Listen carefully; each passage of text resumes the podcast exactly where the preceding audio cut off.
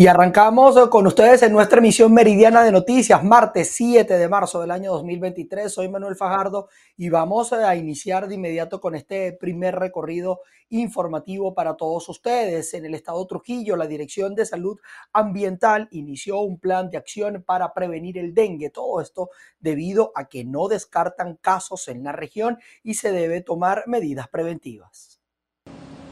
Saludos, gracias por este contacto. En el estado Trujillo inicia hoy un plan de acción contra la enfermedad del dengue. Para ello vamos a conocer detalles que nos brinda el director de salud ambiental y lo que estarían aplicando en la región.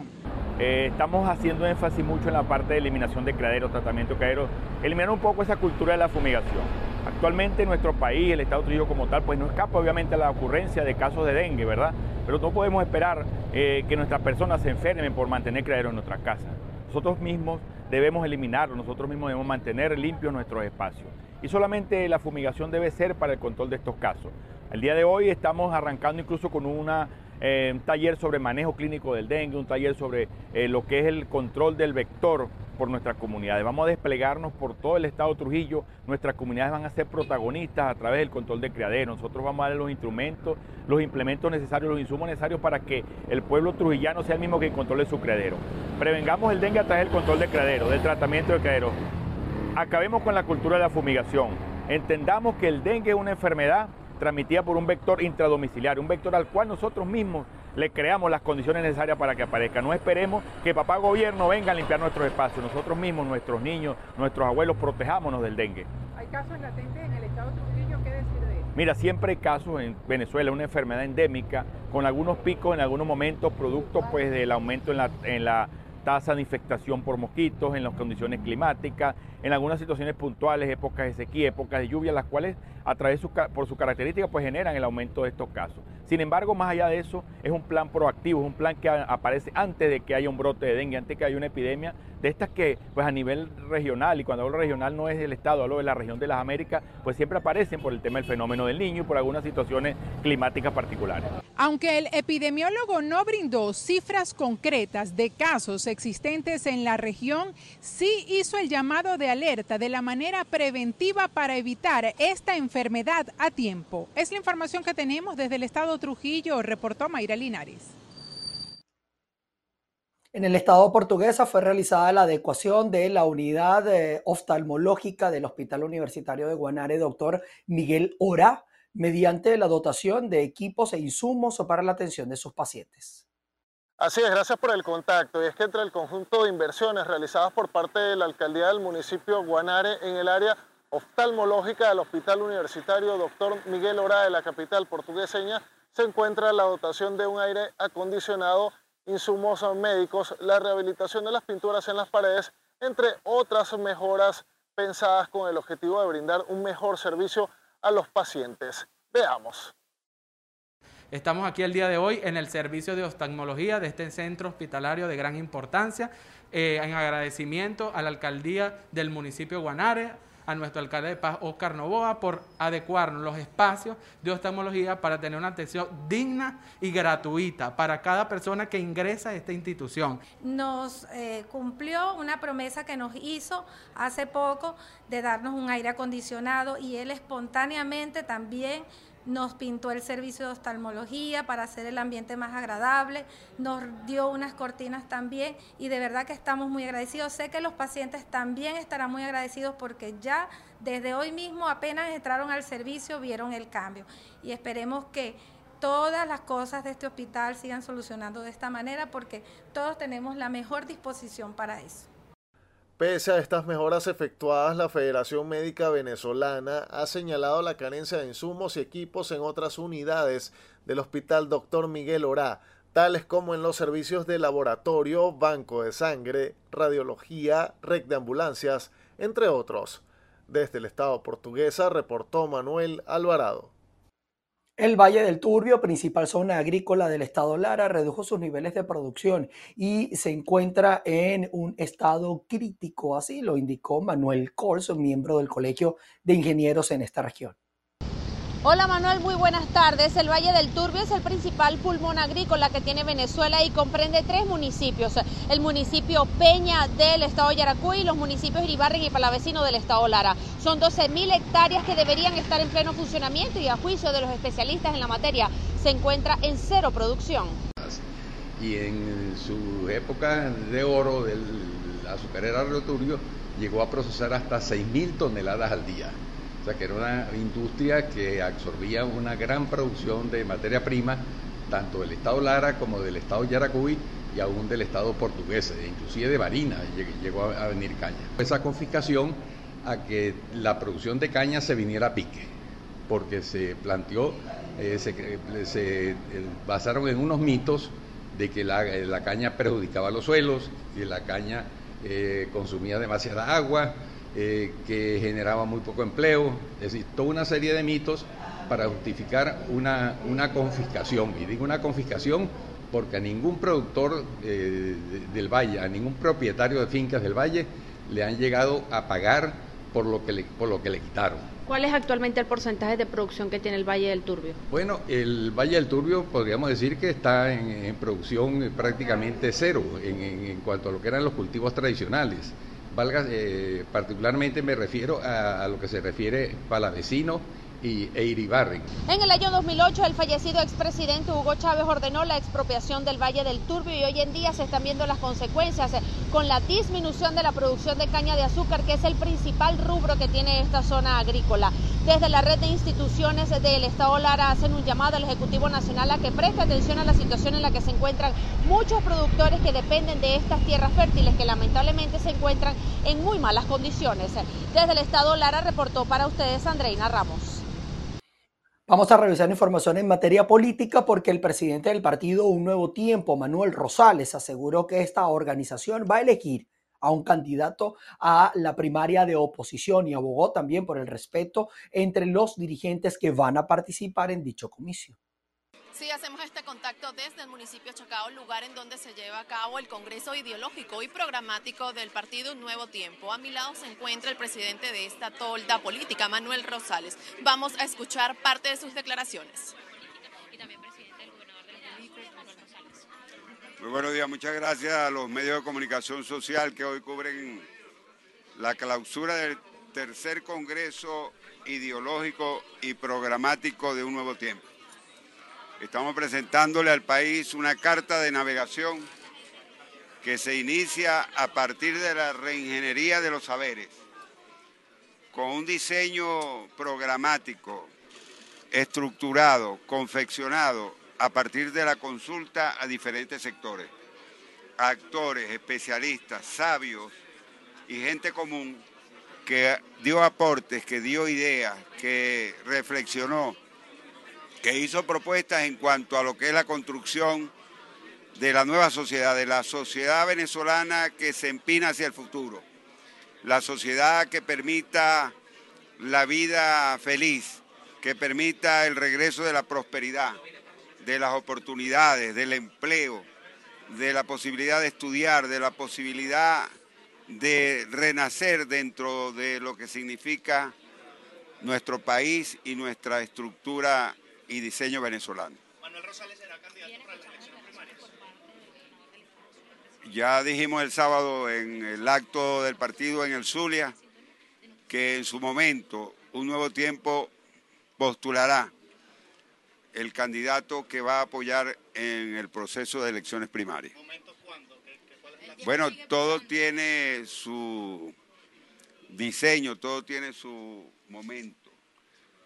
Nadie llega primero porque salga corriendo todo espelucado. Las encuestas o dando gritos. Tiene una aceptación del 13%. Eh, ¿Sería usted el candidato? ¿Se está planeando o por lo menos están evaluando que usted sea el candidato a las primarias?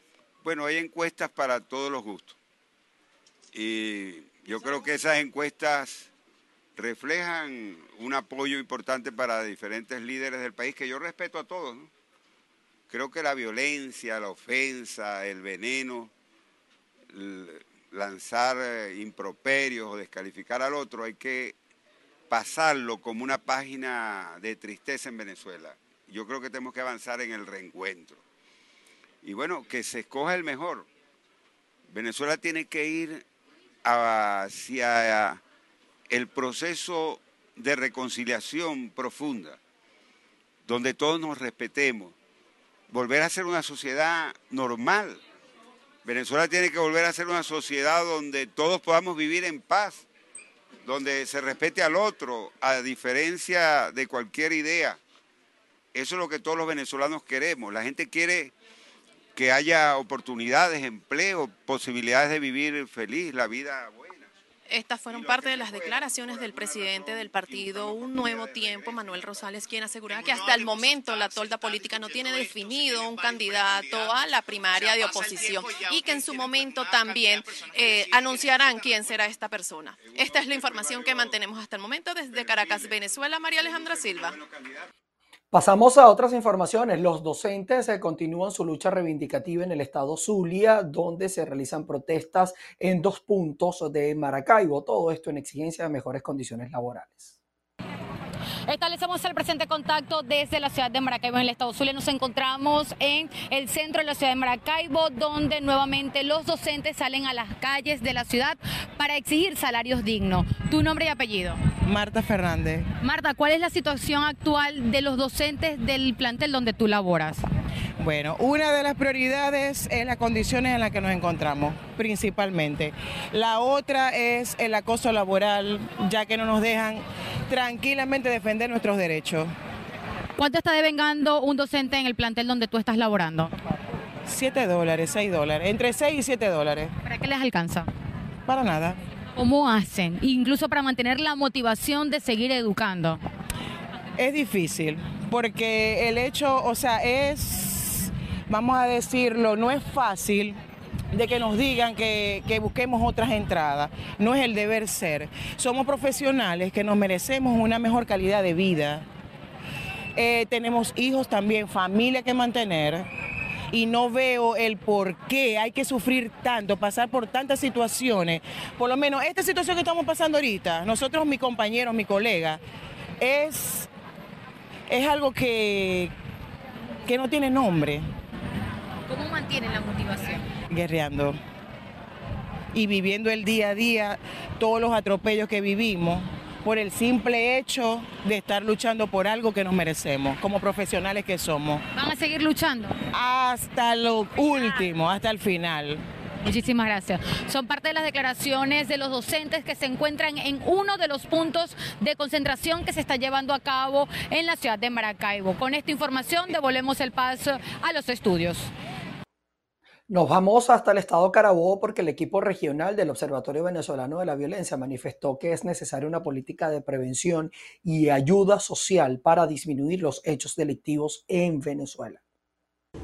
Gracias por el contacto que lo establecemos a esta hora desde el Estado Carabobo. De acuerdo a la coordinadora del Observatorio Venezolano de Violencia, Yanina Fusco, la crisis estructural que atraviesa el país ha traído deterioro de la calidad de vida y pérdida de los valores sociales. Escuchemos. El mayor factor que te puede incidir en prevención eh, de la delincuencia, de la violencia, es la educación. Entonces vemos el estado en que están las escuelas. Está deteriorada, el, no hay, para los jóvenes no, no ven la educación como un proyecto de vida. Entonces no te están pasando de tercer año. Entonces, ¿cómo, qué vas a ofrecerles? Imagínate, en una investigación que realizamos, un campanero, que es aquel niño que está entre los 9 y 12 años, que lo que hace es vigilar cuando entran los cuerpos de seguridad a, las zonas donde tienen dominio territorial, le pagan 50 dólares semanales.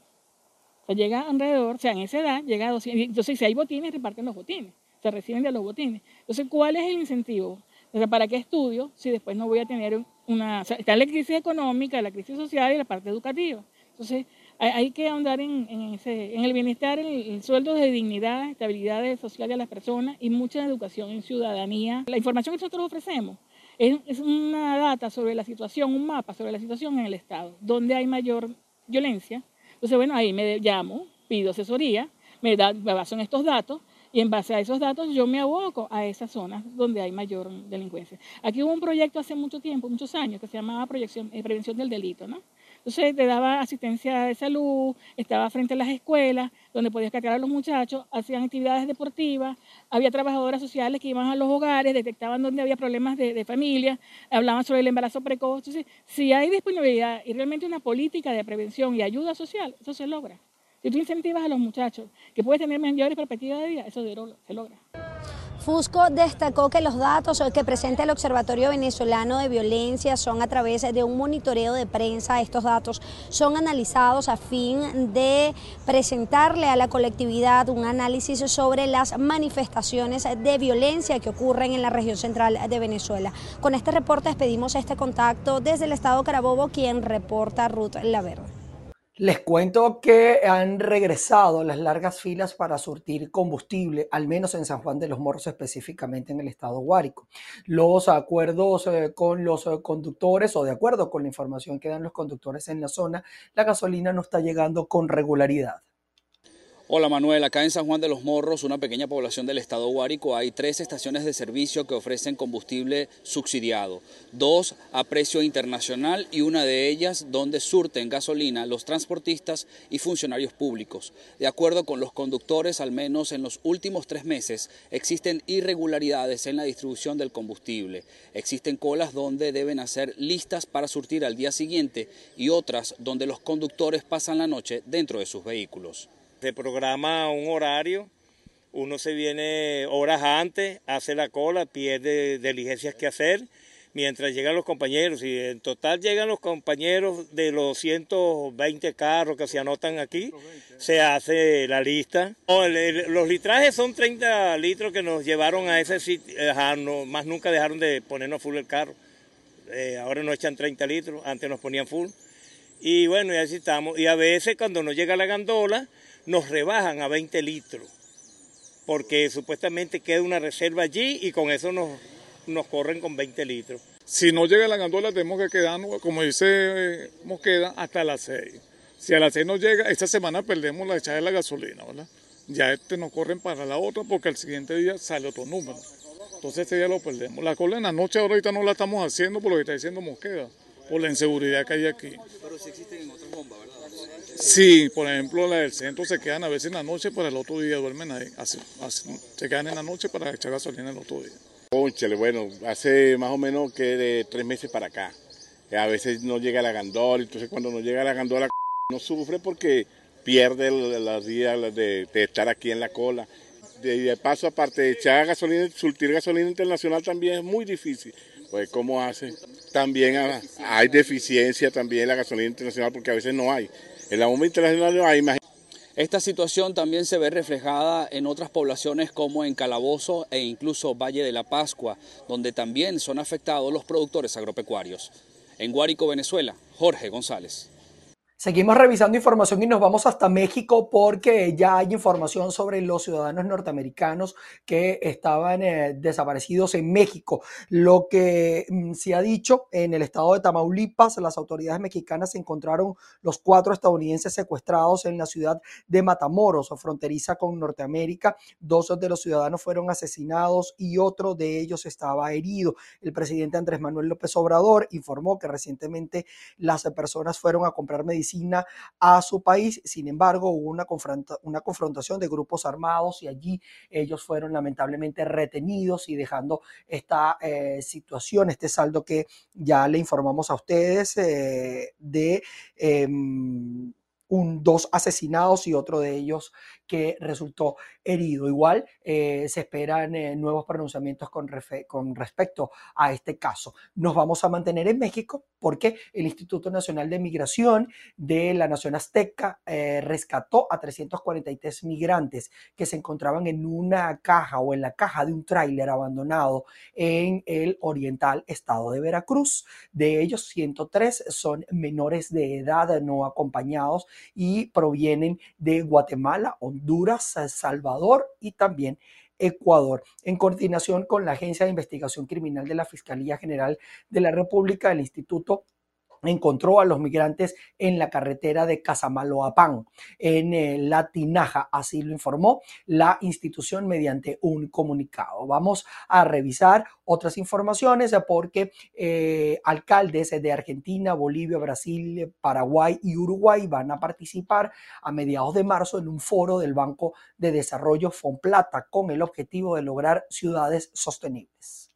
Ciudades sostenibles con calidad de vida y perspectiva de género hoy son el enfoque para una planificación más efectiva en los niveles municipales como respuesta a las diversas crisis que vive el mundo y que serán parte del foro que Fonplata Banco de Desarrollo realizará los próximos 15 y 16 de marzo en Brasil. Así lo explica la presidenta ejecutiva ad interim de Fonplata, la brasileña Luciana Botafogo. Exactamente por toda la crisis post pandemia, la crisis climática, la crisis fiscal, es que es muy importante planificar bien eh, y verificar en dónde alocar los recursos del municipio. El evento denominado Foro de Alcaldes Ciudades Sostenibles se llevará a cabo en Brasilia con la organización de Fonplata y el Instrumento para Inversiones en América Latina, con el apoyo del Banco Europeo de Inversiones y la Agencia Francesa de Desarrollo. Botafogo señaló que este foro será un espacio para el encuentro de alcaldes en el que se presentarán las mejores prácticas para planificar las ciudades en ambientes con calidad de vida. Y la demanda es enorme y los recursos son mínimos. Por lo tanto, es sumamente importante planificar bien y aprovechar en dónde colocar estos recursos. Y es que la necesidad de una planificación adecuada es vital, pues en la actualidad los municipios en Latinoamérica tienen dificultades.